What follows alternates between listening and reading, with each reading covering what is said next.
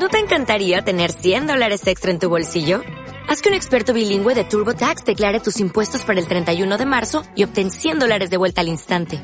Porque no importa cuáles hayan sido tus logros del año pasado, TurboTax hace que cuenten.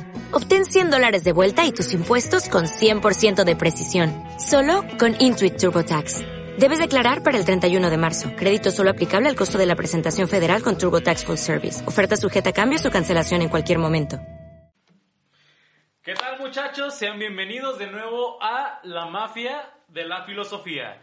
Como vimos que hubo varias personas que realmente les gustó este pedo y aparte pues nosotros nos mama, nos, gustó también, pues de nuestra parte pues decidimos este, pues seguirle a la chingada, ¿por qué no? Eh, notamos que tuvo ciertos eh, errorcillos, cosas que que de pronto no salieron en la primera, pero a fin de cuentas, pues era el piloto, el, episodio piloto, ¿no? Entonces, uno de los errores que cometimos es que no nos presentamos bien, como pues, deberíamos. Entonces, eh, para el día de hoy, vamos a presentarnos ya de una manera más formal, como primer día de escuela. vamos a decir nuestros nombres, a qué nos dedicamos y qué es lo que nos gusta hacer. Cuá, cuá, cuá, cuá. Si, quieres, no, si no quieres participar, no hay pedo, ahí está la puerta. Ahí está. Ok, empezamos hacia la derecha, como la otra vez, con Ricardo. Ricardo, preséntate, por favor. Bueno, eh, como si no lo hubiera dicho ya antes, eh, me llamo Ricardo, estudio letras en la UAS. Eh, me gusta escribir, leer, escuchar música, aprender en general, sobre todo lo que tiene que ver con eh, la psicodelia, abrir la conciencia y la revuelta social. Y, y es un pendejo. Y soy un pendejo. Sobre todas las cosas. Sobre todo lo demás. Muy bien. Eh, después sigue el compañero Piña. Hola, ¿qué tal? Mi nombre es Miguel Ángel, muy conocido como el Piña. Es Dios. Piña. Eh, un semidios porque, bueno, me, de mis pasatiempos, pues me gusta un poco la escritura en, lo que es referente a al verso libre o, o así a textos eh, breves. Y contradictoriamente me considero un semidios porque pues no, no me gusta leer, es lo malo. Muy bien, va, va. Después sigue el compañero Jairo. ¿Qué pedo banda? Yo soy Jairo Enciso, soy un tesista de ingeniería eléctrica. Este, a mí me gusta el ocio, todo lo que conlleva el ocio, la cultura general, saber de todo, aprender de todo. Este, mi color favorito es el verde y mi animal favorito es yo. Yo soy mi animal favorito. Muy, buena respuesta. Muy buena respuesta. Sigue joven Mayorga. Hola chicos, yo soy Diego, Diego Mayorga. Y para ustedes los cuates, Mayorga. Eh, soy un pendejo, ante todo. ante todo. Ante todo. Eh, soy estudiante de Derecho, eh, estoy en sexto semestre. Y soy ávido lector, eh, leo muchos temas deprimentes, no, no me pidan un consejo en serio. no se lo recomiendo. No está chido. Y pues, qué bueno que nos acompañen en estos momentos y ojalá les guste este segundo podcast. Perfecto. Y bueno, ya para finalizar, pues yo su host. El host. El host. me llamo Ignacio Jesús Trujillo, todos me conocen por Nacho. Eh, soy alcohólico. Soy idiota. soy idiota. Soy idiota. soy pendejo. Eh, acabo, acabo de, entre comillas, salir de la escuela. Ya estudié ingeniería industrial. Ya hice mis prácticas. Ya solo me queda el proceso burocrático que no saben cómo me caga. Y pues en lo personal me gusta mucho la música. Eh, me encanta la trova. Me encanta el rock progresivo, el rock en general. Me caga maná. No, no dije qué tipo de música me gusta, pero este güey me representa. este. También soy lector, me encanta leer, leo un poco de todo, filosofía, este, clásicos, literatura, algo de poesía. Pero nunca, nunca libros de autoayuda, más que para tirarles mierda. Ni Paulo Coelho. Ni Paulo Coelho. Coelho. Eso es cáncer. Creo que va más allá del cáncer, güey, esa madre. Pero, pero este de es mucho mejor que Cuauhtémoc Sánchez. La verdad, la verdad, las cosas como son. se puede decir mejor, se puede decir menos peor, güey. ¿Y, quién es ese man? Pregun este, tema, este, tema, para, tema para otro podcast. Ese es tema para otro podcast. Bueno, entonces, en general, estos somos nosotros. Igual bien, durante las siguientes podcasts, durante, durante las siguientes conversaciones van a irnos conociendo eh, un poco más, ¿no? En lo que somos cada quien. Entonces, listas las presentaciones, vamos al tema que nos trae aquí el día de hoy. El tema, ¿Cuál es el tema, güey? el tema, El tema caballero. tema el tema. es... El Es- tema es... Qué pendejo es. Ok, el tema, el tema es eh, cómo nos perciben los extranjeros A los mexicanos. a los mexicanos. En, o sea, es un tema muy amplio, o sea, podemos abarcar desde el lenguaje, la imagen, costumbres, gastronomía, cultura, eh, religión, la chingada, ¿no? Pero creo que vamos a hablar de una manera, pues, más o menos general. Eh, cada quien va a decir, no, pues yo quiero hablar de cómo nos perciben en- de manera cultural, de cómo nos perciben de manera... eh, Musical. musical, religiosa, la chingada. Y todos vamos a comentar. Este, aquí no hay una estructura tal cual como la que tuvimos en el podcast pasado. Eh, la verdad, esto estuvo un poco más improvisado el momento de, de venir y hacerlo, pero pues no nos queríamos quedar con las ganas, ¿no? Esto va a ser más espontáneo, así que... Va a ser como una plática muy- muchísimo más amena de la que tenemos eh, regularmente. eh, Que al final de cuentas es el propósito del podcast, eh, ¿no? Sí, es el propósito. No queremos hacer como pinches noticias o algo súper estructurado porque pues la gente se aburre, ¿no? La gente se aburre. Queremos que sea como algo súper ameno, algo que sientas que si pasaron 30, 40, una hora y media, ni lo sientas, ¿no? Que, que sientan que están aquí en la plática con nosotros echando el cafecito. Ándale, vayan, prepárense un café, pónganle pausa a esta mamada. Los esperamos, los esperamos. Los esperamos, este, eh, les damos cinco minutos. Sí. Pongan música de elevador, güey. A ver, aguanta. No, no, no. Copyright, copyright. Tú, tú, tú, Chicos, tú, tú. ¿creen que si ponemos la canción de la voz como intro, eh, saltará el copyright? Sí. Bueno, ya, ya, ya fue mucha mamada. Ya fue Bueno, madre, bueno, güey. amigos, siéntense cómodos y disfruten este viaje, sobre todo. Vamos a ponerles música de, de cuando te atienden en el banco. güey. En un momento los atendemos. Sigo con usted. Ya pues. Entonces, bueno. Empecemos y ahora hacia la izquierda. Vamos a tener esa dinámica. Siempre primero a la derecha Sí, y luego hacia la izquierda. Te volviste a chingar a Mayorga. Por pendejo. Por pendejo. Ok. Tú, El pendejo mayor. a tu, a tu experiencia, güey. A lo que tú has visto, güey. A lo que tú consideras, güey.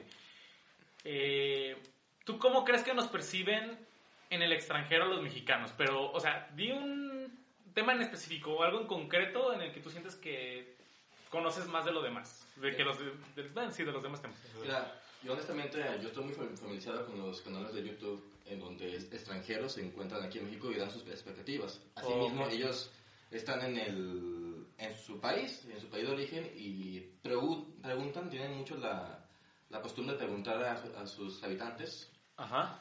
eh, paisanos, más sus paisanos, Ok, ok. Paisa. Sus este, parientes. ¿Qué opinan de la cultura mexicana? Y claro, siempre viene la, la misma típica, ¿no? Yo, mexicanos, tacos, sombrero y tal cosa. Pero esta, donde más me, me interesa el tema, donde más lo capto, es en cómo los extranjeros nos, nos identifican por la palabra güey, por, la, por el habla, güey. por- exactamente. Y es que, Es una palabra muy usada. El güey es el punto de cada mexicano. Güey, y perdóname, yo lo dije otra vez, pero es que el güey es el verbo to be del mexicano, güey. es el punto final. Y todo este tema, todo este tema nació eh, a base del, de la plática que hoy tuve con mi amiga de Perú, en la cual pues me, me estaba pidiendo el consejo de que, hey, ¿cómo se toma, se toma un mezcal? Y escuché muy bien que un amigo suyo eh, estaba como que más o menos invitando al mexicano. Ajá. Pero lo hacía a base de, de la película Sangre por Sangre. Ahí están. ¿Quieres que te mate? ¿O ¿O quieres que te viole? ¿Quieres morir ese? ¿Te quieres morir? ¿Te sabes el juego de bailar y cortar?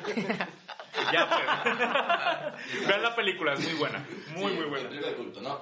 Pero ahí estaba el Lester, me, me decía, escuchaba al tipo y decía, güey, soy mexicano, güey. Puro tequila, güey. Y pienso que de ahí mismo, güey, nos identifican los, los extranjeros en, el- en el cuestión del habla. Yo imagino que un extranjero imagina a un mexicano que es como que su plática radica en el Cheve del 8, en Sangre por Sangre y en la Rosa de Guadalupe. La verdad, yo, de hecho, me imagino la escena, me imagino la escena com- completa, güey. O sea, como, como eh, tú, tú lo que te refieres es como la, el apartado... Lingüístico, del, del léxico. No, no, no tanto, o sea, por, por los ejemplos que pusiste, o sea, tú lo que estás viendo es como lo, audio- lo audiovisual que sale de México y que por lo que somos reconocidos aquí. Lo cultural. O sea, lo cultural, pero lo... lo o sea, pero lo Desde el audiovisual. punto de vista del Los- los- cine y sí. de lo- No, o sea, porque, o sea, culturalmente, pues, los libros, la música... Pero las el imaginario que se tiene de México. Exactamente, o sea, yo me refiero a lo, a lo audiovisual, porque lo que nos tres, lo- las tres cosas que nos dijiste fue El Chavo del Ocho y La Rosa de Guadalupe, que son series, y la de Sangre por Sangre, que son, es una película. película. Sí, sí. Pero es que de ahí, de ahí mismo viene. Claro, yo pienso que naturalmente la globalización, los nuevos este, programas que se encuentran a, a lo largo de- de- de- del mundo, nos dan ahora una, una, una nueva imagen acerca de cómo es cada cultura. Ok. Yo, yo me, yo me considero gran, gran fan del, del anime, yo soy un otaku, pero me baño. Pues, hasta, No ahí- blanco que se bañe se respeta. Aplausos. aplausos, aplausos, Gracias, aplausos, aplausos. Me Lo lo admitió, lo admitió. Reconózcanse. Ustedes probablemente lo estén oliendo desde sus casas. No es su culpa. No es su culpa. No, no es cierto, nada, nada, nada. No, a mí también me gusta el anime. Y él me Entonces- aventé la de mi vecino Totoro. Entonces, ahí te va. Yo me imagino la escena que... Me imagino que un extranjero pensará, pensará, pensará una plática de que un mexicano se le llega a cantar a cierta mexicana. Combinando el show del 8, la Rosa de Guadalupe y sangre por sangre. Ay, no, no. A ver, a ver, a no, ver, yo, pues- soy, yo soy la mexicana. Yo soy Dice, ¿qué onda ese? ¿Cómo está, chiquita? Ay, ya ves cómo ¿Quieres ser mi eres. chava? No, más. Ay, a ver. o Yo me sea, imagino algo más me pendejo, no, mil. no, o sea, sí, pero. A Hasta ver. el uno. ¡Wow! O sea, los vatos como pinche solo madafaca y las, y las morras acá super fresas, o sea, güey. Cosa que es. Así, o sea, güey, y todo, O sea, todo, güey. todo eso. Güey, no. Güey, no. Güey, no. ¡Salud! Seguimos con la misma dinámica. Pero es que date ¿Te cuenta que eso es lo que nosotros de cierta manera le estamos transmi- transmitiendo al extranjero. Les estamos, o sea, tú dijiste est- estos eh, estos e- estos programas que son La Rosa de Guadalupe, que son El Chavo del Ocho y son producto mexicano que nosotros les dimos al extranjero.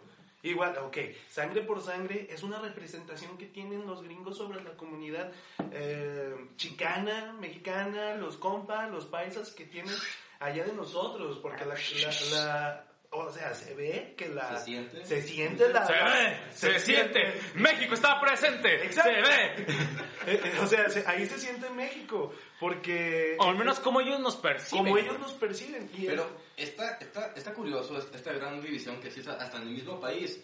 O sea, venga, escuchabas hasta eso el tema de la chelanga banda. Café Y- y- Tacuba. Y, y para entender la canción, tienes. Yo como mexicano tengo que estudiarla, tengo que estudiar los, modismos de allá. Saber qué letra. Sí, claro, tú puedes ser un eh, puedes ser un extranjero en tu propio país, como lo dice la canción de Nunca va más. Eh, tú puedes ir del norte al sur y perderte completamente. Por ejemplo, allá dicen chilo en vez de chido. ah, Sí, pues tiene, ca- o sea, en cada, cada estado tiene sus regionalismos. eh, Yo no hablo chilango, güey. eh, eh, por ejemplo, los chilangos, o sea, Deben de tener su propio diccionario, ¿no? Los chilangos. Sí, güey. Se merecen su propio De hecho, diccionario esos güeyes. Hay una. Propongo que hagamos un diccionario chilango regio. Su, pro- su propia academia una- de la lengua española. Hay una película. Chilanga, güey. Chilanga. Hay una Academia del Pueblo, güey. Te, da, te raro. muy bien el- ese ejemplo de, de los chilangos, o más bien del habla mexicano. Y es este, la película del Cantinflas, pero no, no, la canti- no una película original de Cantinflas, de Mario Monero, sino la representación actual que hubo hace poco. Hace ah, sí, Ah, la, sí, sí, la sí, de sí. la historia de la... la- En- en- Sí, la vida de Cantinflas. En, en esta película eh, llega, eh, llega, una, llega una escena donde está, bueno, eh, está el actor que interpreta a Mario Moreno Ajá. y se encuentra en, en México, está en México DF. Está hablando con sus, ahí sus amigos que son rusos. Los rusos como que más o menos están aprendiendo español. Pero, pero me parece curioso que cómo, me pareció, me pareció mágico de cómo llegó una señora y comenzó a hablar con tantos modismos, de me- mexicanismos, con tantos mexicanismos, que tanto ahí, el actor que interpretó Mario, Mario, Mario Moreno, se dio a entender perfectamente con esos mexicanismos. Y, le, y recuerdo bien, recuerdo bien la, la frase que le decía la, la actriz en ese entonces. Le dijeron, ¿qué eso qué era? ¿Español? Dice, no, no, mi, no, ahorita, puro mexicano. Puro mexicano. Puro mexicano. Puro mexicano. Algo que, que me marca mucho de esa película, que el que actuó como Cantinflas, de- como Mario Moreno, Ni siquiera es- ni siquiera es mexicano, mexicano, es, es- español. es español. Y eso, o sea, dices, wow, o sea, Se sí, preparó, sí ¿verdad? se preparó para entendernos porque tú ves a los un español le empiezas a hablar así como le hablas a, a, un- a un Compa. a un compa, Como nosotros aquí a un güey. eh, pero- güey. a un güey, y- güey. a un punto güey, y, y se le representa todo eso que, no- que, que nos, que nos estamos diciendo. Por ejemplo, eh, obviamente en otros lados hay varias palabras que se pueden utilizar igual que las que nosotros utilizamos como güey. Existe pana, existe Tío.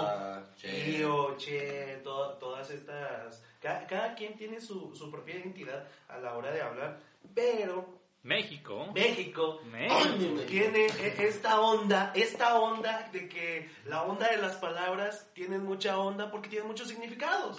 La palabra más Son- es un claro ejemplo. O sea, Pero- Polisémicas. Son, Son po- ándale, son polisémicas, güey.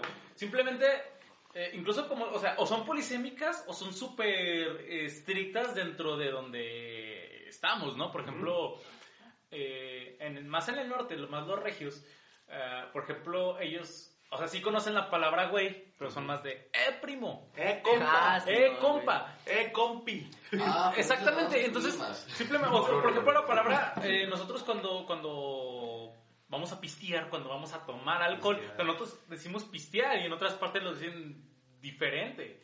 O es más, simplemente, es más, ni siquiera nos vayamos a las regiones, vámonos a las edades, güey. Simplemente, bueno, al menos yo por lo que he llegado a ver, lo que he llegado a escuchar, por ejemplo, lo- lo- los dones ya acá grandes, los... eh, Los tardes ya. los tardes ya, Saludos. eh, más que nada, a veces hasta los, a- los de comunidades, los de rancho, dicen, este, le dicen licor o le dicen vino, vamos por un vino, aunque se refieran al mezcal, aunque se refieran al tequila, o sea, pero a todos le dicen vino. Tostón. Otros, anda. Una moneda, o sea, una moneda de 50 centavos, eh, ahorita ya de escuchar la palabra tostón está Sí, súper es como, güey, extinta. qué pedo, güey. Güey, si de por sí las monedas de 50 ¿Qué centavos, ya esto? están extintas. Ahora un tostón, o sea, Yo eh, tuve una moneda de 5 centavos en mi mano una vez y la perdí por pendejo. Chale. Cada vez que dicen tostón, siento que es 1975. Mayorga, no te sientas mal, yo también tuve una de esas monedas y según yo la había guardado en una cajita especial y, Y lo especial Ah. así quedó. y, y valió verga, compa. Esa, es mi, ca- esa fue mi cajita de, de- de sueños y esperanzas. ¿Cuándo las perdiste? ¿Cuándo naciste? Placer. Like si entendiste la referencia. Ok, entonces, eh, tú, eh, bueno, por lo que nos platicaste, Mayorga, eh, tú sientes que uno de los mayores referentes que tienen en el extranjero hacia nosotros son El Chavo del Ocho, eh, La Rosa de Guadalupe y Sangre por Sangre. Exactamente. Ok, perfecto. Bueno, es un punto. De hecho, ya medio nos desviamos también a la parte lingüística, ya lo que Bueno, son los, regionalismos. Pero o sea, es que va relacionado. A fin de cuentas, les decimos, esto es como una plática. Nos vamos a desviar un poco, pero a fin de cuentas seguimos en el tema. Ahora, eh, Jairo, Yo, tú, tú, tú, tú, yo, yo, yo. ¿tú cómo consideras que los extranjeros eh, nos perciben a nosotros? ¿En qué sentido, güey? ¿Qué, qué, qué- qué eres experto, güey? Aparte de hacer pendejadas. Burrito, burrito, sombrero, taco, güey, no mames. Banda, pisto, cerveza, guija, corona, estereotipo mexicano, yepa, yepa, ándale, y ándale, y ándale. Spiri González. Spiri González. Ya llegó ¡Ándale. Ya llegó Spiri González, ya llegó el amigo, ya llegó King, ya llegó T-Hawk, ya llegaron to- todas esas representaciones que tenemos los mexicanos. La cucaracha marihuana, La güey. cucaracha La marihuana, cucaracha, que ya no puede cucaracha. caminar porque no tiene porque le faltan las dos patitas de atrás o marihuana que fumar. Marihuana que fumar. Este, la, la, lo, lo que yo aquí traigo es el, el- la representación que tienen, co- o sea, cómo nos ven a nosotros y qué es lo que más les impacta. Mm. Por ejemplo, está ya muy visto en el cine, en los videos, en, en representaciones culturales, de que nos ven con el tema de Día de Muertos, que nos relacionan con cactus, sombreros, mariachis, Zarapes. tacos, zarapes, Desierto. bigotes, desierto, Serenatas. serenatas, Serenatas. todo, todo, todo No eso. por nada en Grand Theft Auto 5 salen mariachis. Exacto, mira, por ejemplo, es un tema, en Grand Theft Auto 5 o en cualquier GTA tenemos nuestra propia radio, nuestra propia estación de radio, o sea, ¿quién no conoce las canciones de Don Cheto al poner en GTA. Don Cheto. ¿Por qué te tatuó a ti? Don Cheto es patrimonio de la raza, güey. Don, Don Cheto, un brindis por Don Cheto, un brindis por Don Cheto. Salud por Don Salud. Si Cheto. nos escuchas, Don Cheto, invítanos a tu programa. Como si esas cosas A- pasaran. Al decir, al decir también es otra representación que nosotros damos eh, al mundo eh, visualmente como lo es huevo cartoon, que también es- ahí se sobreexplota lo que es el chiste del albur, el doble sentido y toda esta cuestión que los mexicanos siempre vamos a estar ahí duro y dale, por así decirlo. Este, eh, ¿Por qué? Porque en otros lados, o sea, se entiende el doble sentido, pero no es como que algo No, tan no, no. remarcado como lo hecho- es el albur. De hecho, el, el en Perú, el otro regresando a ese tema, creo, porque ahí tengo una amiga, ¿no? Pero en Perú el albur es prácticamente inexistente. Lo aplican, los- seguramente lo, lo, harán, lo han de usar mucho los niños, pero ya los mayores es algo que casi no se usa. Y está gracioso, me, me siento cruel, este, mala onda, porque... Ya Yo soy- empezamos. Yo soy pésimo en el albur, pero encuentro una víctima perfecta que no sabe lo que es un albur y aprovecho. Es fácil. ¿Cómo eres ojete, güey? Aprovecho de, de llegar y decir- de mandar un mensaje y le decirle, oye, ya te llegó el recibo. Este, Clásica. ¿cuál reci- ¿Cuál recibo? ¡Esta! Y, Es un clásico. y- y esos son clásicos, son de los que ya están de, de libreto. Sí, sí, sí. Sí, o sea, que de plano, si, si no, si no la captas al principio es porque o neta nunca la escuchaste en tu vida o si estás muy pendejo. O de plano ya dame tu pasaporte, ya, ya, Ya, ya. te quito la nacionalidad mexicana. Este, Como, como que huele a ovo, ¿no? ¿qué, qué, qué sobo? ¡Esta! Es el típico, pero ya están, los, ya están los que ya son súper expertos, que ya, por ejemplo, estás, o sea, tú estás viendo ahí que están comiendo chilorio y te sientas bien a gusto a comer y a platicar con la racita que tienes al lado, le das una manita para que te traje todo a gusto, mientras vas echándote un mezcalito bien hasta el fondo. Eso ya es algo un poquito más puerco, ya, ya, ya es más Mira. profundo dentro del albur. Ya, caballo, Pero, ¿entiendes? O sea, pero a lo que vamos es esto, ¿no? O sea, nos tienen el concepto de que somos albureros, güey. albureros, Sí. de mariachis, de músicos, de fiesta, de ajúa. Eh, Por ejemplo, regreso a lo mismo. Nos ven como Día de Muertos, película 007 que se grabó en la Ciudad de México, todo un escenario de Día de Muertos, porque al parecer en México Ah, porque para los que no sepan, en México... todos los días es Día de Muertos. No, no, no, en México eh, todo, o sea, fuera, siempre tenemos un filtro sepia. Ah, tenemos Ah, un sí. filtro sepia. Vivimos en un filtro sepia. Para los que no sepan. De hecho, fíjate que es malo, pero creo que el color de, de la habitación no, no viene mejorando mucho ese estereotipo ahorita mismo. Y así está, es- así está la situación. Y lo, lo, lo peor es que también hay películas que hacen aquí, o sea, películas mexicanas, 100% mexicanas, que les ponen el puto filtro de sepia, güey. Es como de, Así para que sepa que estamos no mames, güey.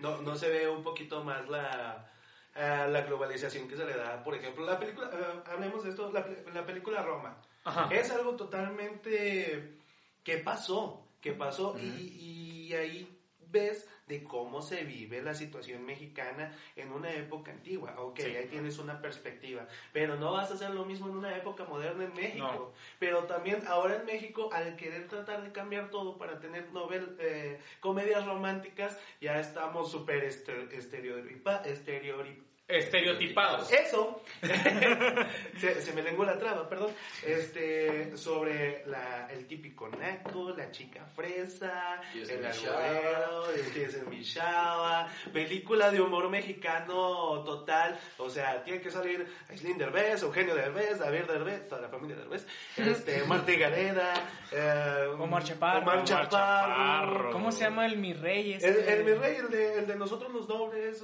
todas esas Ah, Esa película a mí me gusta, güey. está todo, todo ese tipo de películas que uno dice, ah, pues qué cagado, porque sí suele haber raza así, se Sí. la encuentras. Pero ahí en la exageración, las- lo- la, la representación que tenemos con los demás dicen, ay, pues de seguro así son todos. Sí. Ándale. De hecho, eh, Y nos- pues no, mis chiquitos. Nos toman, muy- nos toman en el extranjero muy en Europa como muy fiesteros hasta eso. Eh, también, también. O sea, sí. O sea, También. sí. Bueno, lo de fiesteros, la Sí. mayoría sí. Sí. Es que Sí somos muy cariñosos, somos muy amigables. De hecho, de hecho, yo estaba, yo estaba viendo, eh, por ejemplo, eh, bueno, en general los latinos, pero también, o sea, un poco más los mexicanos. Una persona que tú recién conoces es un 60-70% que la vas a saludar de beso. Sí. O sea, por ejemplo, te presentan, bueno, en géneros opuestos, ¿no? bueno, Y eso me caga. Y Sí, besos para todos. también, sí, besos para todos, chingue su madre. Es más, ven piña. No, sí. No, no, no. Perdón. Bueno, Ay, sí, perdón, es que- como pinches quieran. ¿Cómo? No, o sea, pero por ejemplo, simplemente eh, cuando te presentan a alguien nuevo, eh, por ejemplo, entre, entre hombres, entre, entre vatos, es como los saludas, de, se chocan las manos y todavía se abrazan. Así como, ¿qué onda? ¿Cómo andas? Unas palmaditas así. Y es como más afectivo. En cambio, por ejemplo, en Japón, güey, incluso aunque sea una persona que conoces de ese tipo, por lo general es como el típico. Esta madre, güey. Oh, que la chingada. Ahí está. Ok, ya está grabando. Eh, perdón. Hubo un pequeño eh, Un pequeño error técnico. error técnico, Técnico, pero bueno. ¿cuántos ingenieros se ocupan para que funcione un podcast? Somos tres, ayúdenos. Tres, tres no es suficiente. Ay, bueno, no. el caso... ¿Qué estábamos diciendo, güey? El choque cultural de los saludos, por Eh, ejemplo. sí, el choque cultural. Por ejemplo, los japoneses, eh, bueno, no sé si se, si se escucha, si no. Bueno, lo repito, los japoneses eh, hacen reverencia este, es, de respeto, la chingada. Entonces, por ejemplo, uno como mexicano, a veces dentro de nuestra ignorancia, llegas con un japonés. ¿Qué "Ah, ¿Cómo andas? Que la chingada. ¿Qué pedo, mi...? ¿Qué onda, muy perro? Y el, el- el japonés, pues, se va a ofender, güey. Un dato curioso, man, en las reverencias el ángulo de inclinación tiene un significado. Sí, sí, de hecho, es como... abajo. Y si, y si te pasas, pues ya vales. Y si es a 45 grados, significa que es un ángulo recto. Ay, Dios. Ah, Oh, Dios mío. ya empezamos. Perdón. No, pero sí, nosotros los mexicanos somos mucho de, de hablar, saludar y estar de bulto o muy golpeado. Por eso somos de, ¿qué pedo, banda? Somos Simplemente- muy efusivos. a- simplemente, simplemente en las comunidades, güey, en los ranchos, tú puedes llegar de turista, güey. Tú puedes llegar nomás como de paseo. Tú lo has de saber, tú los, bueno, todos los que hemos ido a alguna comunidad lo hemos visto. Pero tú vas caminando por la calle, güey. Y saludas. Y, sa- y te saludan y saludas, a pesar de que nunca los hayas visto en toda tu vida y ellos no te, nunca te hayan visto a ti, te saludan. Vas a una ciudad y ni siquiera ves a la gente a los ojos. No, no, siempre vas como con la cabeza abajo. Y si llegas a ver a alguien con lo- ah, directamente a los ojos, se emputan, güey, se enojan, güey. ¿Qué me ves? ¿Qué me ves? Esa- exacto, la típica, la típica. ¿Qué me ves? Qué, qué bonito es vivir en lo rural. Es, es muy Es un, un dato curioso, bueno, en lo personal, en, en ciudades grandes, Ajá. bueno no, bueno, no han ido tantas ciudades grandes, pero a mí no me pasa eso de, de- de mirar hacia abajo o de ver feo a alguien, sino que nada más alguien me sonríe o, o me dice joven. Es que estás guapo. Es que tú, es que tú eres Y ya nomás les contesto buenas tardes y dije, ah, pues a- algún día, Sí, o sea, hay algún mucha día volveré a esta persona. Sí, hay mu- mucha gente así porque lo mismo las ciudades son lugares centrales, puntos centrales donde llega la gente de la inmigración y pues pa- para, eso es, es un punto donde hay gente como nosotros que va y todavía quiere llegar a saludar. Llega a la gran ciudad con su cajita de huevos San, San Juan ahí, y, y adentro toda su ropa con, con, con la esperanza del, del sueño mexicano. Y Pero, pero no había pensado eso de, de ser guapo. Ay, mi México. Es que sí, o sea, el... Somos muy cariñosos. Somos muy cariñosos, Tenemos- somos muy afectivos. Tenemos el, el, el afecto de la familia y de la amistad muy, mar- muy marcado en este país. Eh, es una de las cosas que tiene México y siento que mm, de pronto no, no le dan tanta importancia en el extranjero. Es, o sea, de pronto ya lo hicieron, por ejemplo, con la película de Coco, que es el hecho de la familia, ¿sabes? Que la familia muchas veces la gran mayoría para todos nosotros es como lo más importante, ¿no? La familia es mi apoyo, gracias a la familia estoy donde estoy, la chingada. Después ya vienen los intereses y empieza a valer Sí. madres, ¿no? O sea, porque tampoco nos es ajeno eso, pero en la mayoría sí es como de que incluso tienes un primo que se fue al gabacho, se fue a Estados Unidos, güey. No lo ves en tres años, llega, güey, y es súper efusiva, sí, lo "¿Qué hubo, extrañas". Ándale, te lo llevas a pistear, la chingada, no ver y O sea, te la lavas. pero, o sea, tú estás feliz porque tienes a tu familia cerca, ¿no? En cambio hay lugares, eh, por ejemplo allá de los Uruapan, este, donde... Ay, perdón, perdón, es que me dirige a mí mismo. perdón. Ah, Hay lugares allá de Europa donde ya tienes 18 Y órale, y ya te están diciendo que haces aquí. Adiós. En cambio aquí, o sea, uno dice, no, no voy a dejar a mi mamá, le puede pasar algo. No, no le voy a dejar a, a mis hermanos. O sea, aquí nos tienen viviendo Somos muy apegados. hasta los 40. No, No, pero pero, fíjate o sea- que ese también es un fenómeno millennial, ¿eh? Como que eso ya es algo culturalmente que se ve en todo el mundo, no solo aquí en México. Pero pues México ya lo tenía desde ese tiempo. Sí. Y es que, ¿sabes qué, güey? ¿Sabes qué pasa? o sea, tiene sus pros y sus contras, pero siento que, o sea, por ejemplo, los pros, güey, eh, incluso hasta para los papás, es que, bueno, dices, a lo mejor no me voy de la casa, pero ya tengo un trabajo, ya tengo un empleo, ya puedo generar ingresos y estoy aportando.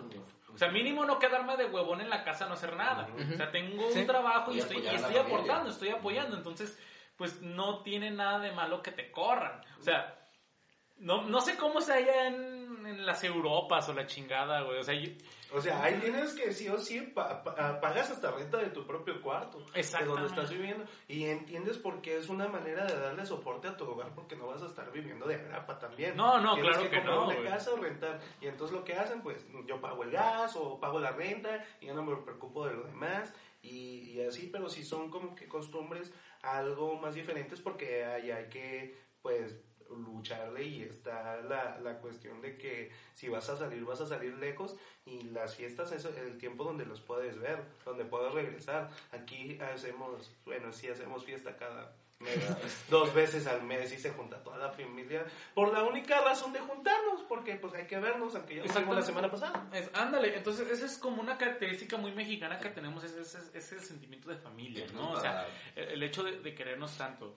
Por ejemplo, um, El hecho de... a- a- a- Eso. eso, eso, de añorar un hogar. Entonces, Ándale. en conclusión, a los extranjeros nos llegan a identificar también por el tema de que somos fiesteros. fiesteros, Fiesteros. cariñosos y muy apegados a la familia. ¿no? Sí. Joven Piña, ¿usted por qué, tú, tú por qué crees? O sea, estamos mezclando todo, o sea, no hay un Al fin, guion hijos aquí. de su pinche madre. ah, es que no me gusta interrumpir a la gente cuando hablan. Entonces, que de pronto se me ocurre una idea, pero digo, no, mejor la guardo para el rato. Pero Tú tranquilo, güey. A, ver, ok, Ma- Ma- Mayorga habló de, de las películas y un poco sobre la cultura. ¿Tú de qué hablaste, Jairo? De, de, de las estereo- fiesteras. estereotipo, güey. Bueno, siento yo en mi experiencia que de la forma en que los extranjeros nos identifican de cierta forma como mexicanos o nos pueden llegar a percibir como, como una cultura diferente o de las subculturas que nacen es la comida, homies. Ay, güey. Algo, un orgullo nacional la comida mexicana. La- la- Los tacos, las enchiladas, tamales, tortas, pozole, tortas. Tenemos, tenemos una lista enorme. Y sobre esas cosas, las, las, El las, caldito de res, hijo, el caldito.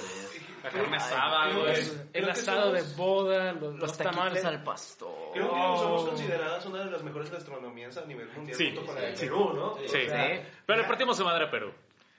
Porque No tenemos sé, tacos. Quiero probar el ceviche. Bueno, sí, tenemos tacos.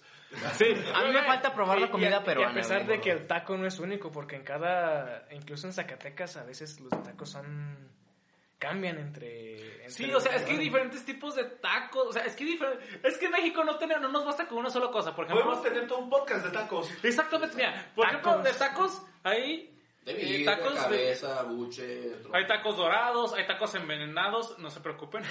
No, No, es están realmente real. envenenados, así se les ¿Sabes- dice. ¿Sabes por qué son envenenados? Yo, yo, yo, yo, yo me sé la historia más o menos. A ver, cuenta.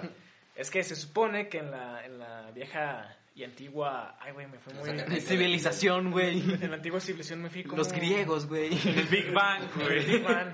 Cuando- En- en- Gracias a Dios. Cuando cree, crea Chabelo, cuando, cuando Chabelo era joven, este, en Zacatecas había una vieja estación de, de tren, ¿no? O ahí, ujú, de minas, ajá. de minas, y había un señor que vendía tacos, pero este, se- este, este señor tenía pues un, un humor de la chingada, era malhumorado y, y a sus clientes pues no les decía, no era, no era feo con sus clientes, pero lo- el chiste que nació ahí es que, oiga, pues ¿qué tienen los tacos? Alguien debió preguntarle porque pues estaban buenos en aquel entonces o siguen siguen manteniendo esa tradición de que pues hace poco los probé, pero este señor les contestaba, no, pues traen veneno, traen veneno, entre comillas, así enojado el don, y de ahí nació el... los tacos envenenados, el nombre. ¿Sabes? Aunque lo que desconozco es quién es el, el, el autor, el, el, dueño intelectual. El inventor del taco. el inventor. De hecho, fíjate, yo me lo sabía, no la historia, pero yo según sé, este, los tacos envenenados se dicen en- envenenados porque se pasa en el, se dora en el aceite que ya, que ya es viejo. Sí. Entonces, pues como el mismo aceite hace daño cuando ya está, ya está muchas veces usado, pues por eso se dice que es un veneno, así que es un taco. Son tacos envenenados. Pero la leyenda está bonita, ¿no? También eh, está bonita, me gusta. O sea, pero lo que voy es esto. Por ejemplo, tenemos diferentes tipos de tacos. Luego los tamales, tenemos rojo, verde, de res, de, De puerco, dulce, de oaxaqueño. dulce, oaxaqueño. Bueno. pozole, tenemos el pozole rojo, tenemos el pozole verde, las tostadas. Y todos sus derivados. La- o sea, las, to- o sea, las hay- sagradas tostadas de Jerez. Las señores. tostadas de Jerez, güey. O sea, el simple hecho de... O sea, no nos basta con tener un platillo, güey. Caballeros, Tenemos variaciones. Una pregunta Cabronas de- general, ahorita mismo que estamos hablando de comida. Ok. ¿Tienen hambre? Sí, sí, Ah, tengo hambre. Ya me dio hambre, Si güey. te fijas... ¿Han probado los tacos de camarón? Uy, Oh. los de Mazatlán. No, no, hay, hay unos aquí en Jerez. Es más, hasta voy a hacer pinche publicidad, me vale madre. Pero es que la neta es- están muy, muy recomendables. Eh, se llaman Lachos. o Es un Ay. restaurante que se llama Lachos. Son tacos de camarón. O sea, pero es tortilla grande, la tortilla normal, güey. Y taco de camarón con chipotle, Empoderada. tiene queso fundido, tiene Oh, cilantro, cebolla, sal- No mames, es una pinche delicia. Te lo recomiendo mucho y a cualquiera que tenga la oportunidad de venir aquí a Jerez. ¿Dónde venden eso, güey? Está por. ubicas. La ah, pizzería Andreas. la pizzería Andreas Ah. está a un lado, está a un ladito, güey. Tienes que sí, y no está y no se me hacen caros, no se me hacen caros. Bueno, pero o sea, a lo que a lo que va, a lo que voy es esto. Eh, Algo con, con lo que dijo con lo que dijo el Piña. Sí, uno de los impactos más grandes que ha tenido México en el mundo es su gastronomía. Y yo Sí. creo que mucho tiene que ver que la mayoría de la gastronomía mexicana es a base de maíz. Sí, sí, definitivamente. Alimento de los dioses. Estamos hechos de maíz. Estamos hechos de maíz. Somos maíz. Maíz. Y las legumbres, porque... Ah, los... No. No sé, no sé ustedes, pero a mí me encantan los frijoles, compadre. Un taquito de frijoles con quesito. Quesito, salsa. ¡Oh! puta Eso Y a la salsa le ponemos salsa y al... Al chile le ponemos Al chile. Al chile también le ponemos salsa. Sí. Sí, el maíz Al es... picante le ponemos picante y a todo le ponemos una mamá. Sí, güey, a todo- el picante le ponemos más Entonces, picante, güey. Sí, siento que uno... o Pa' sea, que amarre macizo. la, la comida que más nos identifica a los mexicanos son los tacos. Sí. Pero si de algo todos podemos estar de acuerdo es que los tacos de Taco Bell que venden en Estados Unidos son No una son mierda. tacos, No, son, Son son una mierda, güey. Esa una madre no es taco, güey. una Es una- caca. Es una flauta mal hecha. Es una basofia Es una, es una flauta mal hecha. Ah, las flautas. O sea, pa- Pero yo no he visto flautas de Doritos, por favor. O sea, ahí, va, ahí les va, ahí les va. Guacalas. Para los que no sepan, eh, los tacos que venden en Taco Bell en Estados Unidos, eh, que ya dijimos que son una mierda, es una tortilla de totopo, o sea, es una tortilla dorada, o sea, está, es, es, es dura, ¿no? Es, es rígida. Es como, un, es, como un, es como un taco envenenado, bueno, porque el taco envenenado es, No, un, no es un poquito No, dorado, no, pero es pero- un taco envenenado culero. No, no, güey, ni siquiera es un taco envenenado, güey. O sea, porque, o sea, por ejemplo, primero que nada, en Estados Unidos usan mucho pinche transgénico. O sea, el, el- el maíz que, que, con que comen no es maíz. Es como una imitación barata. La Ándale. verdura no se siente fresca. No, no, la neta no. Entonces, por ejemplo, es, es esta tortilla como con forma de U. Le ponen frijoles, eh, le ponen Algún verdura Carne, y lechuga, dos, tres pedacitos de carne crema. y crema. Y ya, según ellos, eso es un taco. Y es como de, no mames, culero, eso no es un pinche taco. No, teniendo de nana, de maciza, es- de adobada, es- de pastor, de buche, de cabeza, de suadero, de ay. O sea, simplemente, simplemente el hecho de que. eh, el hecho de que. En, en México, el- la cultura del taco, porque pues, hay una cultura de los tacos, está, es en base a dos cosas: la tortilla de maíz y la carne. Y la salsa.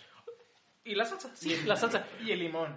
Y el limón, y la coca de vidrio. ¡Ay, Uy, uy, ya, puta ¿Saben madre, ya me dio. Ahorita nos vamos por unos tacos. Acá hay unos tacos acá. Yo ya me cerca, arrepentí. Sí, sí, aquí por unos pinches tacos. Bueno, esto después del podcast. o sea, a lo que voy es esto. A lo que voy es esto. Eh, ¿Cómo chingaos pretendes eh, hacer un pinche taco ignorando todos los fundamentos de un taco, güey? Es como creer que el socialismo de hoy en día es el socialismo de cuando de, de la Rusia De la Unión Soviética, Sí, de güey. la revolución. ¿Qué pedo, güey? Ese, esos Pero bueno, son este, musulmanes, güey. Antes de que se de que No. empiecen a divagar más, más Nacho, tú en especial, yo Ah, quiero perdón. recalcar Sí, sí, perdón, lo siento. algo que, que, que forma parte de, de la gastronomía mexicana es dónde se prepara la comida, porque un restaurante, por muy gourmet que sea, no hay nada mejor que ir a... A los una- tacos de Doña Pelos. Eh, A los tacos de calle, güey. Sí, sí. Paradito. No, no, me Ahorita, ahorita, ahorita les voy a platicar una pinche experiencia. pero- ¿Qué te para? Dije que ahorita les voy a platicar una experiencia. No que la Bueno, yo- platicar. yo- Todos lo pensamos, este güey lo dijo, güey.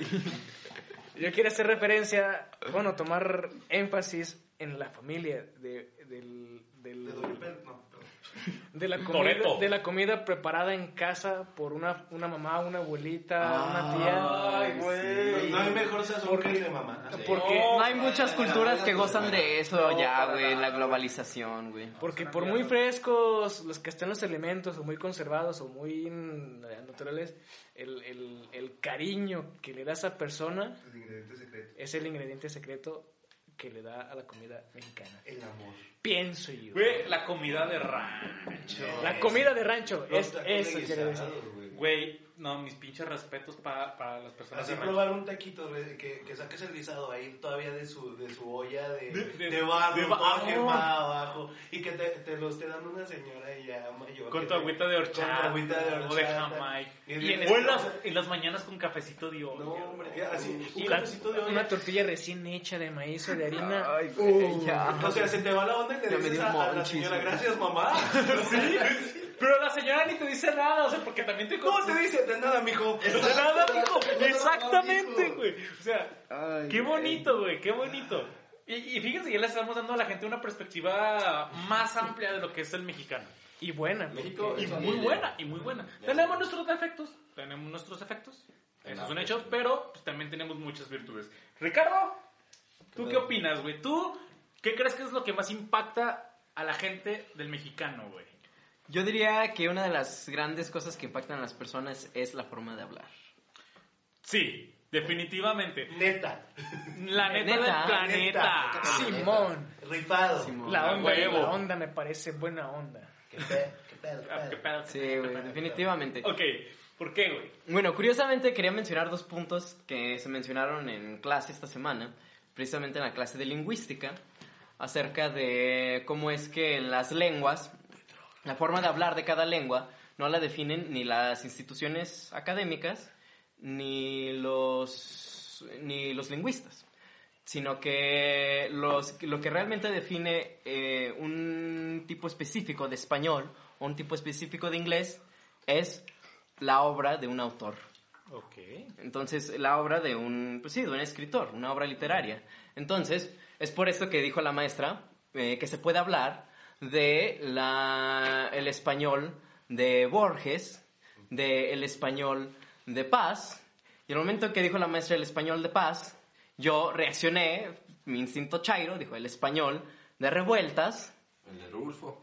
Y de atrás, otro cabrón dijo el español de revueltas. Y todavía más atrás, una chava dice el español de revueltas. Y en ese momento ese chava dijo, verga, qué chairo somos. Tú, güey, estudiante de letras, güey. No, güey, no me la puedo creer, güey. Eh, El punto es que estábamos hablando... vueltas a la- a Sí, güey. vueltas. El punto es que estamos hablando de, de pinche...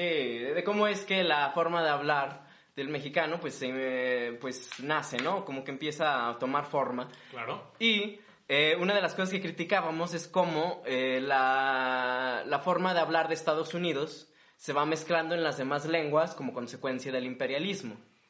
¿Cierto? ¿Sí? Entonces, Y luego, bueno, quiero recalcar un punto aquí. Y es que si hay algo que nos caracteriza como mexicanos, que no estoy de acuerdo, que la neta me caga, pero que es un hecho y es innegable, es que queremos ser como Estados Unidos. A eso vamos. güey. A eso vamos, güey. Y no, o sea, no por nada lo tenemos aquí justo pegado en- arriba, güey, en el Tal norte, güey. Tal vez no es que no queramos ser, como Estados Unidos, sino más bien las políticas que se han implementado en las diferentes leyes del- pues, aquí en el pasado Ajá, el nos, liberalismo. nos tienen literalmente a ser como Estados Sí. Unidos. No, pero, o sea, bueno, Has dado en el punto, güey. Pero también está la parte cultural, güey, porque, o sea, volvemos a lo mismo que, que decimos que tenemos los, los chicanos, los, los paisanos. Ah, un, un paréntesis. Chicos, para ustedes que no lo ven, aquí mi compañero Ricardo, ahí siempre hace un, un gesto, un, un ademán. Está, emocionado. Siempre suspira con el... ¿Lleva frío o se, o se golpea las piernas? Es que, sí, sí, Eh, sí. Todos- tan bien. Es que to- todos estamos, sí, es que es, es- es un tema emocionante. Yo alzo la voz. O sea. Claro, la parte política económica que, te, que está implementada en México, pues es una copia calca, mal calcada Mal calcado. de, de Estados Unidos. Pero, o sea, la parte social, el hecho de que tengamos parientes en Estados Unidos y que, seamos, seamos sinceros, somos codiciosos, somos envidiosos. Y, por ejemplo, vemos a nuestro tío, a nuestro primo que llega del, del, del gabacho con la pinche Cherokee a toda madre, con un chingo de ropa de marca, con... Te compró de segunda, pero es ropa Que de compró, marca. sí, sí, sí. En la yarda. O sea, es En la yarda, güey, es que todo- ahí te- siempre la ahí te va, yarda. ahí te va. Es que esta, esta, esta, esta, esta, esta parte que no vemos, o sea, porque cuando ellos vienen, vienen con la camionetota, vienen con la feria para pinches, este, construir su casa, vienen con chingos de regalos, traen regalos para los, para los sobrinos, traen ropa para las personas, Nintendo. te compro una pinche bici, la chingada, no sé, güey. Muchas cosas. Es que acabo, estoy viendo la bici desde acá y s- me me viene a la mente. Pero lo que no estamos viendo de, nuestra, de nuestro lado, güey, traen dólares, Es-. O sea, sí. Es como sufren para. Exactamente, o sea, porque por gastar. ejemplo, por ejemplo aquí en México algo que tenemos y que se me hace muy chido es que tenemos un putero de tiempo libre. Independientemente de dónde trabajes, tenemos mucho tiempo ocioso. Y algo que, que Fíjate, fíjate, es algo, es algo que, es algo que me, me encanta, o sea, ese tipo de contradicción del mexicano, que el mexicano tiene un montón de, de, de tiempo libre, no a diferencia de como son los estadounidenses. Pero, ¿quién chinga más cuando está en Estados Unidos? ¿Quién chinga más cuando está en otro país? Es el mexicano. O sea, estamos Sí. hechos para el jale. sí, güey, sin Sí, pedos. Huevoneamos, Bueno. huevoneamos un montón, tenemos un, un montón de tiempo de ocio, y al momento de jale, no. Ah, Bueno, hay, hay que ser justos. Hay inmigrantes de muchas minorías que también son muy Sí, chambeadores. Sí, sí, sí, sin pedos. O sea, pero por ejemplo, te digo, ellos llegan acá pues bien pinches forrados en feria y que la chingada.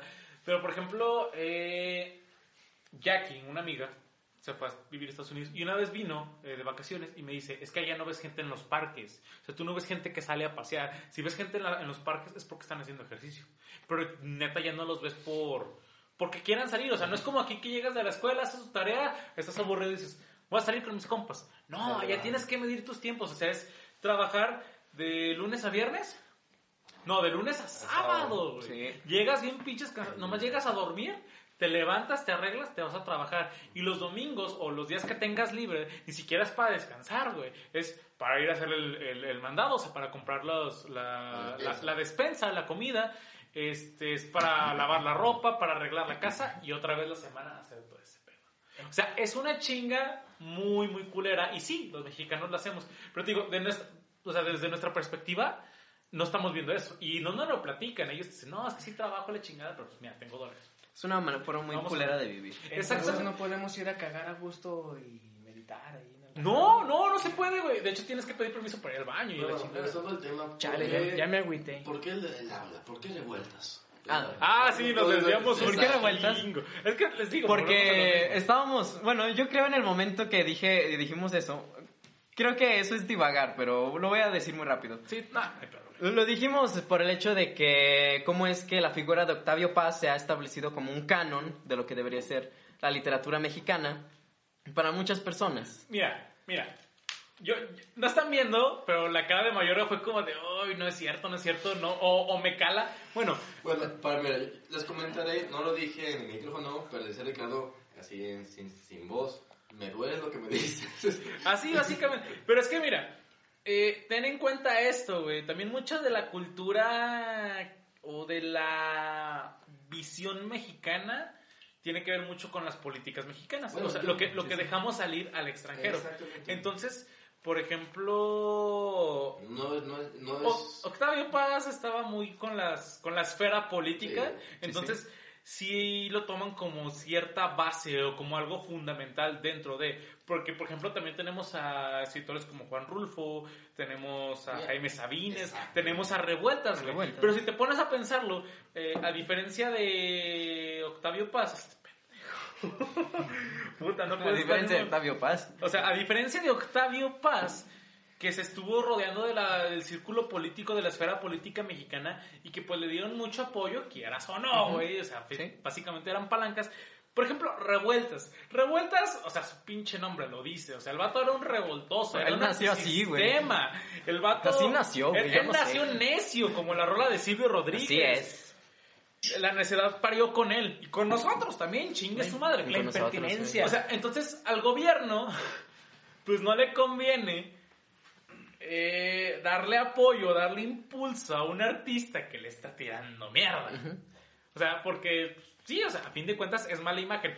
Es una imagen real, pero es mala imagen. Entonces, o sea, Bueno. eso es a lo que voy. Yo quiero, a lo que yo quiero llegar con esto es que nosotros queríamos reivindicar esa parte del español mexicano, la parte de revueltas. No hacer menos la de paz, porque No. también tiene su lugar, ¿no? Sí, Paz, eh, independientemente si militó en algún partido político, si tuvo palancas o no, su obra literaria es, Es su obra literaria. es su obra literaria. Hay que aprender a separar al autor de su obra. Pero Sí. ¿cómo nos, nos, nos identi- nos identifican los extranjeros? Es que quiero saber el Ah, bueno, ya estoy- eh, estábamos hablando cómo es que la forma de hablar de Estados Unidos o la forma de hablar del inglés se va metiendo cada vez más en la lengua castellana. Y si te pones a pensar cómo es que la RAE ha ido aceptando, pues, eh, anglosajonismos, por decirlo así, anglicismos, mejor dicho, eh, dentro de la, de la misma habla española, ¿no? Entonces, eh, eso es algo interesante y es algo que estamos comentando y pues todos estamos encabronados por esto, ¿no? Del imperialismo y cómo es que nos manipulan y la madre, ¿no? ¿Cuántas veces Y de has dicho pronto- laptop en vez de computadora portátil, por ejemplo? Sí, güey. Y, y- y así, güey, así estamos quejándonos y de pronto nos dice la maestra, bueno, pero pónganse a pensar cuando escuchan un doblaje. Cuando escuchan un doblaje, ah, tengan en mente lo que están diciendo de reivindicar la forma de hablar de todos, ¿no? Entonces, ¿qué pasa con los doblajes? Cuando escuchan un doblaje en español, ¿qué tipo de español hablan? Español agringado. No, no, no, güey, pero fíjate cuál es la forma de hablar. Si lo tienes que identificar con una forma de hablar de un, de un país latinoamericano, ¿con cuál se parece más? El mexicano. El mexicano, güey. mexicano. México, México, México es una potencia en, En el cuestión de doblaje. En, cues- güey. en cuestión de doblaje, hay dos potencias que son Venezuela y México. En Venezuela intentan hacer un español base y en México nos, Nos vale ver. madre. Entonces- Nos vale verga. güey. Cuando, cuando nos dimos cuenta de eso, nos dice la maestra, entonces, ¿cómo es que aquí no se quejan culeros? Y sí, güey, bueno, no dijo culeros, ¿verdad? Por Pero, ejemplo, Homer- Habría estado chingón que dijera culeros, güey. en Los Simpsons, ¿cómo se llama el protagonista de Los Simpsons? Homero. Homero. Homer. Homer. Homer. Aquí pues le pusimos Homero por Homero. nuestros huevos. Por nuestros huevos. Nuestros huevos. Sí, pues escucha, Somos escuchas- jefes. Simplemente escuchas como, por ejemplo, los, los, los youtubers o gente española, española y, y sí dicen, no, que Homer. Quiero hacer un pequeño paréntesis aquí. mm, En doblaje. Pero sí- sí- Español España. Español España, el, español castellano, a fin de cuentas. ¿por por qué creen que nos caga el doblaje castellano? Y es más, ahí te va, güey, ahí te va. Algo que he notado con respecto a los españoles es que ellos eh, también, o sea, igual que nosotros han adoptado el uso de términos en inglés para el lenguaje diario, Sí. pero siento que ellos es, entre comillas, más cabrón, o sea, mm, más así descarado. Y en, por otra parte lo siento muy a huevo, o sea, como muy, Muy con calzador. Por ejemplo, ellos... eh, bueno, no sé qué tantos, ¿no? De pronto he visto uno que otro video, pero por ejemplo ya no dicen tocino. Bacon. ya dicen bacon. Bacon. O por ejemplo ya dicen galletas, dicen cookies. Eh, eh, entonces, pero digo, o sea, como que ellos es más descarado. Aquí es como un inglés mexicanizado. Por ejemplo, la troca. La troca, O sea, el parking, el parking, parquear. la pa- parquear, que es El- truck ay, ¿cómo de camioneta y park De- o parking de de, de estacionamiento. Yo tengo Pero- una, yo tengo una, el bistec, que, nadie- que un pendejo no puede decir beef steak. es- Beef- beef ¿Y es el Beef bistec? Nunca me había puesto a pensar Sí. en eso. Beef, beef. Bistec, güey. No mames, güey, no sé. Sí, güey. ¿Ven por qué me mama la Le lingüística? acabo de ocasionar una diarrea intelectual a Ricardo. Sí. Eh, Es un nerdgasmo. Un nerd. Ay, Entonces, o sea, pero sí es cierto, güey. O sea, pero hay, está esa parte de la lingüística. De la lingüística. De la lingüística mexicana, güey. Que es, ok, Bueno, voy a la adoptar, voy a adoptar lo gringo o lo inglés, pero lo voy a hacer a mi manera. Por ejemplo, escuchas a los chicanos que te hablan con un inglés, pero como un inglés golpeado, güey. Un inglés como no terminado de, de, de aprender, a pesar de que Que llegue... es un nuevo español, ¿eh? Es un nuevo español, es como... No sé, Como sangre por sangre. Sí, ¿Cómo güey. sangre Yo diría que sangre por sangre es la última frontera del castellano de Cervantes. ¡Oh, Sí. mamón! En representación de chicano en sí. O sea, pero sí es cierto, o sea, por ejemplo, los, los gringos sí, bueno, lo digo, los, los chicanos de acá, pues sí te, sí, sí tienen un español, o sea, te hablan español súper fluido como si nada, güey. Pero cuando te hablan en, en, en, en- en inglés, es un inglés así, pues golpeadón, es eh, un poco más tosco, güey. Pero, o sea, tú lo escuchas y dices, ese güey es un mexicano hablando inglés. Sin pedos, güey. Y no le hacen para ninguno. o sea, no, no te sabe hablar ni bien español ni bien inglés porque el español se les olvida y el inglés lo hablan mucho por, porque en, o por- en su casa van a estar hablando español porque sus papás son de acá. Sí. Pero en la- lo que es la escuela, lo que es La vida la vida real, necesitan hablar en inglés y lo van a hablar muy, muy de calle, muy básico. No se está van a meter tanto a, a La teoría. a la teoría, a la lengua en sí. Bueno, a ver, yo lo quiero llevar por este lado, güey. ¿Cómo se sentirían ustedes si fueran de un país latinoamericano que no se siente representado en la forma de hablar de los doblajes que ve o que escucha de, de los programas de televisión y de las películas, güey? Eh, En eso no nos ponemos a pensar como Como mexicanos. Argentina, ¿cuándo has visto un argentino? Así, un personaje argentino que estén hablando así como la pampa de la concha de tu madre que te sale de el orto de ahí. En coraje, el perro cobarde. Bueno, Una sola pinche vez, Una güey. sola vez. Te lo juro por Diego Armando Maradona. No, eso sí, yo más chilango. Maradona. O sea, pero sí es cierto, güey. Es, es, es lo que no nos ponemos a pensar. O sea, es que es, es, lo, es, es como con todo, güey. O sea, podemos opinar de una cosa, pero cuando no nos ponemos, o sea, cuando no vemos el otro lado, güey, es cuando no, no lo vemos completamente, güey. O sea, por ejemplo, el tema, discernir. el tema del doblaje, güey, me encanta, güey. El tema del doblaje eh, mexicano me encanta. Porque independientemente del tipo de lenguajes, de las palabras que uses, siento que al menos los actores de doblaje mexicano echan huevos, güey. Le dan mucha calidad. Le dan mucha, es, es much- es una muy buena calidad. De pronto está un poco mal enfocada por lo mismo que dices. O sea, a lo mejor es como hecho por mexicanos para mexicanos, cuando en realidad está hecho para latinoamericanos. Hay- también es una forma de imperialismo, güey. Sí, sobreponerte ante los demás. Sí. El problema, bueno, yo no conozco tanto eh, qué políticas de doblaje o qué tantos estudios tengan No, no, en, otros, sí. en otros, en otros, eh, iba a decir estados, en otros países Como Venezuela. co- como en Venezuela. Pues Entonces, Cuidado, creo que, o sea, o una de dos, güey. O no tiene la intención de, de hacer su propio doblaje, o no le dan el suficiente apoyo para hacerlo. Que Más es como bien. lo que pasa mucho aquí en México con el cine. Mayor que iba a decir algo. Ya, ya iba a comentar de, sobre el tema del, del- doblaje. Este, bu- bueno, actualmente ya no se da tanto el apoyo, pero me- a mí me, ha encantado y tuve la oportunidad que hace unos años, hace ya unos años que fue una convención, una convención de anime, o friki, una convención friki, vino la- el actor de doblaje Oscar Flores. Para, para los que no sabían, y a mí, a mí me encantó, este Oscar Flores dobló a este, al Rey Helado y dobló, dobló también a número uno. ¡Gunter! ¡Te hiciste Verga, reggaetonero! Entonces, esa, esa es la mejor línea del rey helado. Te ganaste una reserita. Ándale, toma, toma. Bu- bu- Busquen esa escena de, de Rey Helado y Gunter. Pero después se vuelve icónico, güey. Ahí está, ahí estaba- ahí estaba lo que se, se volvió icónico y que a mí me encantó cuando, cuando supe que él dobló al, al número uno de, de los chicos del barrio. Supuestamente, lo que, lo que comentaba aquí Oscar, Pero qué bárbaro. este, eh, en el doblaje inglés, en el, doblaje original, el número uno jamás dice el que, y que me agarre que lo dice o que me digo que le dice para que me diga, no, que le digo que me dice que lo digo. El cantinfleo. Ajá, jamás cantinfló. El Entonces- término cantinflear. Entonces, entonces cuenta Oscar que, que en el doblaje, como que no le parecía mucho el tema de que número, número uno estuviera como, hablando como que, no, no, no, aquí. Pues eso robótico. Entonces, Oscar Flores metió, metió esa esencia y luego se volvió tan, tan, tan esencial el número uno que ya, que sí, ya, es, ya es cultural. Es parte del personaje, Güey, güey. bueno, este Este es, este un tema eh, que me encantaría también abordar mucho, el tema del doblaje. Es que tenemos un chingo de temas, tenemos que ponernos bien de acuerdo. Ya le toca a mi hijo para hablar. Sí. Eh, nada más, o sea, un pequeño comentario con respecto a lo del doblaje. Yo también Ah. tengo algo que decir al respecto de eso, homies. En el doblaje, por ejemplo, pasó una situación con Hora de Aventura, güey. Mm. En cierta temporada les dijeron, ¿saben qué? No metan más mexicanismos, porque esto va latinoamericano, ¿no? Y cambiaron varias voces y los guiones se hicieron planos, güey. Culerísimo.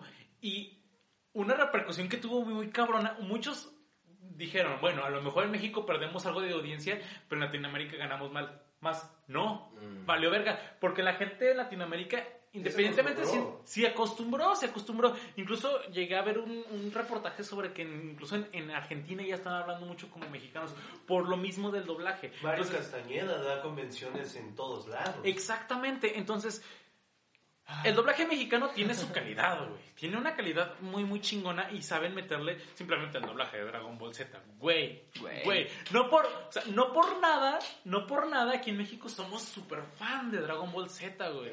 Incluso llegué a ver un canal, no me acuerdo cómo se llama el canal, pero llegué a ver un canal eh, de unos españoles que reaccionaban a- ante los diferentes doblajes y estoy mismos decir, es que la neta, no mames, el doblaje mexicano está a otro pinche nivel. Simplemente le ponen una voz bien culera a Freezer, güey. No, o sea, pero... En español y en inglés. Y en inglés. Pero la voz. mexicana, o sea, Freezer, o sea, impone, güey. O sea, tú cierras los ojos, no ves a Freezer, escuchas la voz y dices, ah, su Y tienen una, una habilidad de, de cambiar de personaje porque mismo Freezer es capitanazo de la casa de los dibujos. Ah, sí. Y en un Ah, momento lo, sí, puedes, lo puedes escuchar y destruyéndote el planeta y en otro momento de decir, ¡Hora de la fiesta, mis nenas! o sea, te cambia totalmente y no lo relacionas directamente a Freezer, sino con Capitanazo a la hora de la interpretación que le da el personaje. Más que una voz, son actores, o sea, reverentemente son actores de doblaje. Son artistas, Sí, güey. Son, o sea, a fin de cuentas son artistas. Y eso, o sea, hablando de lo de los artistas, o sea, ya va a lo que, a lo que yo quisiera hablar, güey, ¿no? O sea, a lo que, a lo que yo siento que... O sea, cada quien habla más o menos como del tema de que domina, ¿no? El mío es lo musical, güey. Lo musical aquí en México es la banda, güey. Desgraciadamente, güey, Pinche banda culera. Ah, o sea, perdón. pero No, o bueno. sea, tiene, un, tiene un impacto muy cabrón en, en, en, en el extranjero, güey. ¿Por qué? Bueno, la banda y el mariachi. Y el norteño, güey. Y el norteño. Eh, El mariachi tiene más impacto porque, bueno, ese sí es como más a nivel un poco más global, ¿no? O sea, como que es como el género predilecto del mexicano, el mariachi. Esa madre ya es Y es, patrimonio. es, es patrimonio, es, es un patrimonio inmaterial de México, güey, sin pedos, güey. Entonces, pero por ejemplo la banda, güey, la banda es otro, es otro género. En lo personal no me gusta, me caga. En muchos sentidos podemos hablar de este tema en otro podcast. Es que tampoco queremos explayarnos tanto, ¿verdad? O sea, tampoco queremos que dure demasiado el podcast. Hay que anotar los, los pinches temas y sacarlos en una tómbola o algo. güey. bueno, el caso es que, por ejemplo, eh, con la banda eh, tiene más impacto en Estados Unidos. Y este es un fenómeno muy interesante. ¿Por qué? Volvemos al- al- a, lo de lo- la gente que se va al gabacho, la gente que se va a Estados Unidos a, a, pues, por una vida mejor, ¿no? Nuestros familiares, tíos, primos, abuelos, la chingada. Y pasa algo muy curioso, que es este, tenemos este sentimiento de pertenencia, güey. O sea, tú puedes decir, a mí no me gusta la banda. Te vas a Estados Unidos un año, año y medio, güey. Y regresas o escuchas de pronto a alguien con una radio que, es- que tiene banda y dices, güey, México. Porque aunque no te guste, aunque no te guste, lo relacionas, güey, ¿no? Sí. Sí, lo, lo relacionas. O sea, es parte de la identidad mexicana. Eso le pasó al hermano de una amiga, está caro. Eh, a él no le gustaba la banda. Y él la, la, la, la, despreciaba y todo. Y se fue a trabajar a Estados Unidos un tiempo y cuando regresó ya escuchaba a Valentín Elizalde, ya Ah, escuchaba acá Valentín. pues bandas más, pues bandas de banda, ¿no? A fin de cuentas. Entonces, digo, tenemos este sentimiento de pertenencia. Y es como lo que más impacta a México porque aquí en México es la música más popular, güey. O sea, no por nada, güey. y para los que no sepan, por ejemplo, eh, la banda viene de lo que es el tamborazo, viene de lo que es del norteño, y esos vienen de la polca. Cuando vinieron, este, o sea, a México también han llegado muchos extranjeros, ha sido un país también en parte de inmigrantes, y Somos un país hecho de diversidad, a final de cuentas. Exactamente, pero lo bonito de México es que sabe adaptar eso a lo nuestro. O sea, como, como les decía con lo del lenguaje, con el inglés, va a ser inglés, pero va a ser mi inglés. Como por ejemplo, aquí en México, un género que no es nació de aquí, pero que lo hemos adoptado muchísimo y lo adoro, son los boleros. Ah, bolero, boleros, tengo entendido, corríjanme si me equivoco, es de Cuba. Sí, es que... Pero cuando llegó a México, lo mexicanizaron. O sea, no, no nos adueñamos del género, no, lo, no se los arrebatamos. Dijimos, bueno, está chido, me gusta, quiero hacerlo también. Yo. Quiero intentarlo. Like si, le di, si entendiste la referencia. Eh, entonces, eso es algo chido que tiene México. O sea, nunca se va a apropiar de nada, sino que lo va a adoptar como suyo. Le vamos a dar nuestro propio sazón. Exactamente. A, a mí lo que me gustaría, bueno, un pequeño paréntesis de Sí. lo que estás diciendo, güey. Eh, así como en Chile con los argentinos se mezclaron mucho sus géneros y ahora salió lo que fue la nueva canción chilena, güey, que fue una chulada. Sí, Algo que fuera como un fenómeno en el que se mezclan todos los géneros latinoamericanos, güey. Y se construye una identidad aparte de eso, sería genial, güey. Exactamente. Y luego hay una, hay una, cas- una, una ocasión que se me hizo muy botana cuando lo vi. Eh, no sé si sepan, Snoop Dogg escucha narcocorridos. Ah, sí, güey. No, Snoop Dogg vi, escucha narcocorridos. Esto lo supe por un comediante, eh, Fluff. Fluff. Estaba viendo una rutina de Iglesias. stand-up que él hizo y andaba comentando que, que, que, que Snoop Dogg lo invitó a un programa, que él pensó que era como lo que estamos haciendo nosotros, un podcast. Pero no, resulta que es un talk show. Eh, no sé cómo se traduciría eso al español. O sea, sí sé cómo se traduce, pero cómo sería como el término correcto para eso. Porque... Sí, es el típico. Aquí también se le conoce como talk show. Esa- o sea, volvemos a, o sea, esta es parte de, de lo que te digo, del, lenguaje, que tenemos muchas palabras y muchas frases de allá. Entonces, por ejemplo, bueno, lo invitó a un talk show, él no sabía, pero igual salió, y que llega y, este, llega y, escuch- y está Snoop Dogg escuchando narcocorridos, además no pinches poder y la chingada. Y el rato se queda así como, no mames, y ya, pues llega Snoop y lo saluda la chingada. Y este güey le dice, oye, güey, si sabes qué es lo que estás escuchando, y dice, gangsta reconoce gangsta.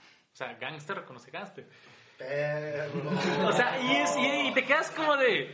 O sea, pasa esa barrera cultural, porque pues sí, Snoop Dogg estuvo dentro de las mafias y dentro de, de todo ese pedo, dentro de los, de los barrios, de las pandillas. Y pues técnicamente en los narcocorridos hablan de lo mismo.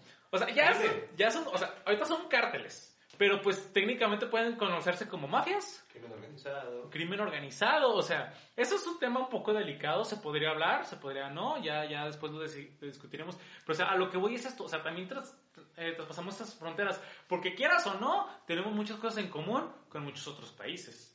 Tenemos culturas muy similares y creo que ahí también rad- radica mucho en cómo nos perciben ellos. Por ejemplo, todos los países comen. Te- sí, se supone Todos. que todos, todos, en todos los países se come y es una constante, podrá ser súper pendeja, súper común, pero la gente no relaciona con la comida porque pues, nuestra comida resalta por mucho a la de los demás o a la de la mayoría, ¿no? La música, te digo, o sea, por ejemplo, está esta parte de lo de lo gangsta y la chingada, que Snoop Dogg escucha narcocorridos, güey, o sea, no mames, güey. Entonces, Pesado. el compa. o sea, es pesado el compa, es Pesado, pesado. Fierro, pariente. Entonces, digo, o sea, por esa parte se me hace súper interesante. Y, o sea, lo relaciono con todo lo que dijimos. Siento que con lo que nos más relaciona en México es con lo que ellos se sienten de cierta manera también identificados. Y también, pues, a veces sí son cosas malas. Sí. Son Pero cosas. son realidades. Cosas Son pero realidades. Son, realidades. No vamos a negar las cosas. Tristemente a México en el extranjero se, se le llega también a relacionar mucho con, el- con el, el- el narcotráfico. Es, por ello mismo, muchos extranjeros no vienen, no vienen aquí a México porque es muy inseguro, cosa que sí es cierto, es inseguro. Sí, tenemos pero que ser hay, pero- pero bueno. hay, un, hay un punto que aprendí aquí de, de Fresnillo. Pesdillo. De Fresnillo, bueno, porque para contexto, eh, Fresnillo es un municipio que es Zacatecas, también muy peligroso, pero aquí me comentaron, y se sabe, aquí en México se puede vivir bien. El tema es que quien entra, quien entra al lado malo, al lado del narco, quien entra a esas, co- a esas ondas, ya está jodido. O sea, por mucho que llegues a, a escalar en esa, en esa onda, o sea, siempre va a estar la constante de que en cualquier momento te pueden dar cuello y... Ya, o sea, No. lo a veces ni lo disfrutas. Y, y aparte hay que tomar en cuenta dos cosas. Primero, que muchas de las personas que, la mayoría de las personas más bien que trabajan en el narco están ahí porque las circunstancias económicas los dejaron sin opciones. Es cierto, es una. a veces se, se empuja mucho a la, a la clase obrera, a la clase con menos recursos, a entrar a algo así por simplemente por poder ni siquiera vivir, sobrevivir. Sí. Y es, es, algo, es algo culero. Este... Hay que tomar en cuenta eso y también el hecho de que los que somos responsables del pedo del narco es, ah, es un pedo internacional, o sea, no nada más Sí, no, o sea, no por nada también están metido aquí la DEA de Estados Unidos. Es porque el- es algo que tiene comercio alrededor del mundo. Sí, no por nada, o sea, si fuera nada más aquí en México, pues no se diría, por ejemplo, dicen que, el, que, que creo que es el cártel del Golfo, no me acuerdo cuál. De Sinaloa. Eh, ah, sí, de Sinaloa. Esto es, lo vi en un documental, me parece. No me acuerdo si era el segundo o el tercero, o incluso ya puede que ya sea el primer, como mafia, o sea, los, los denominaron como que más poderosa del mundo. O sea, ponte a Entonces- pensar. O sea, está, está- está entre las grandes ligas, pues. Entonces, Ah, aquí, aquí en México, desgraci- desgraciadamente es algo por lo que se nos reconoce mucho. Pero pues también te, o sea, te digo, hay que ver el otro lado. ¿Por qué está- Somos líderes mundiales en narcotráfico, güey. Exactamente, entonces te No. digo, ¿cómo por- la gente no ve el otro lado del narco. o sea, Ah, ¿por ahora sí, gente- que como dice Molotov, güey, que nosotros somos los que lo, lo vendemos, pero ustedes son los que lo consumen. güey. Exactamente, entonces, bueno, antes de continuar ya con este tema que es de cierta manera polémico y un poco delicado, eh, creo que hablamos bastante, dimos puntos buenos, puntos malos. eh, dimos a México. conocer un poco más lo que es nuestro país, ¿no? A fin de cuentas, creo que es lo importante. Eh, tenemos muchas cosas buenas. eh, y creo que la mayoría lo sabemos. O sea, al menos los mexicanos sabemos que tenemos cosas buenas. Y Por creo eso que... somos orgullosos. Sí, somos orgullosos y creo que hasta, incluso a veces ni siquiera sabemos lo que realmente tenemos. No, y hay que reconocer también que las cosas malas a veces están fuera de nuestro alcance, donde, lo que nosotros pudimos haber hecho como Exactamente. mexicanos. Entonces, bueno, para los que nos están escuchando, para los que nos lleguen a escuchar, coméntanos, díganos, o sea, ¿ustedes qué opinan? ¿Ustedes por qué creen que, que México es reconocido? Eh, ¿En qué creen que podríamos ser aún más reconocidos? Por ejemplo, yo que el tema del Día de Muertos me encanta. No hablamos del humor mexicano, o sea, sí hablamos como medio por El encimita, albur. Por el álbum. pero tenemos, o sea, tenemos uf, material de sobra, Mucho. tenemos, tenemos mucha tela para cortar. Entonces, bueno, esto sería tema para otro podcast. Entonces, por el día de hoy creo que ya estamos, muchachos. Y somos unos pendejos. Somos unos pendejos. Nos despedimos. Somos unos pendejos y esperamos vernos, platicar, comentar lo más pronto posible. Despídense, muchachos. Vivan las drogas. ¡Y viva México! Y viva, Viva México. Viva, viva, ¡Viva nuestro viva. México! ¡Ay, mi México! Vivan, vivan los tacos y, y las tostadas. A huevo. Fue por Ah, tacos, güey. Fue por tacos. ¡Fútbol, tacos! ¡Fútbol, tacos! ¡Vámonos por los tacos! ¡Vámonos! Y a